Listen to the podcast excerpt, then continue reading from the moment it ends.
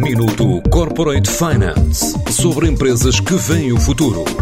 Minuto Corporate Finance na TSF, à terça e à quinta-feira, antes da uma e das seis da tarde, com o apoio Moneris.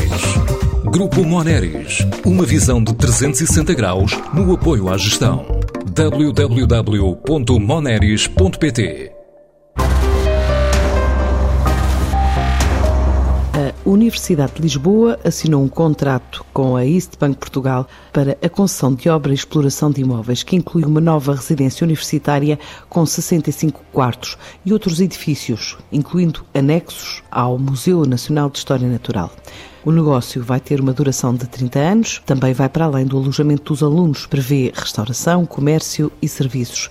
É o que começa por contar Tiago Eiró, o CEO da empresa, mas sem adiantar valores. Este é um contrato de um concurso que tinha sido lançado já há alguns anos, nós tínhamos concorrido, tem 7 anos, 8 anos este concurso, e nós achámos que ainda fazia sentido, reapreciámos o processo agora, é evidente que é um edifício que tem que ser reabilitado ainda, portanto, isto é um contrato, isto é uma concessão, E nós estamos agora a começar a licenciar o edifício e, portanto, vai demorar dois, três, quatro anos. São cerca de 65 camas. Portanto, eu acredito seja pelo menos um ano para licenciar, mais dois anos de obra e, portanto, três anos mínimo. Ao todo, a empresa tem uma dezena de projetos em curso, na zona do Príncipe Real, num valor na ordem dos 70 milhões de euros e já com três em fase avançada. Nós temos cerca de 10 projetos a andar aqui no Príncipe Bank, em Príncipe Real, e, e, temos previsto nos próximos cinco anos cerca de 70 milhões de investimento. Temos, temos neste momento dois projetos em obra, temos, temos escritórios, temos habitação, temos retalho, temos um hotel, temos esta residência de estudantes,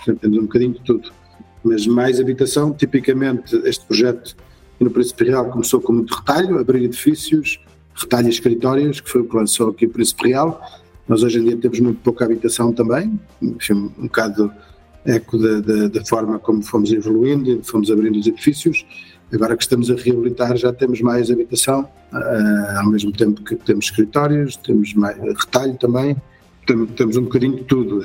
Nós somos um, somos um promotor que não somos, não, não estamos talhados só para um segmento de mercado e, portanto, estamos aqui disponíveis, tanto tão disponíveis estamos que agora entramos na residência de estudantes, onde, onde vamos ganhar experiência. Mesmo com os constrangimentos do licenciamento e da subida de custos na cadeia de valor, há ainda a intenção de alargar o negócio a outras zonas da cidade de Lisboa. Temos o, o objetivo de sair do Príncipe Real e fazer atuar noutras zonas, noutros bairros da cidade temos estado a trabalhar nisso nos últimos anos, portanto, fundo investimos e depois vamos receber rendas ao longo dos anos, eh, mas ainda há muito para fazer, há muita reabilitação para fazer, há muito, muita produção de, tanto de habitação como de escritórios para, para fazer, porque há, há essa procura e, portanto, acreditamos que gostamos de continuar a contribuir para isso e mais faríamos se, se, se pudéssemos. De facto, se os licenciamentos fossem mais rápidos, nós teríamos capacidade para fazer. Há, há, aqui algumas restrições, obviamente, o financiamento está mais caro, como todos sabemos, as construtoras têm menos capacidade hoje em dia, há falta de mão de obra, etc.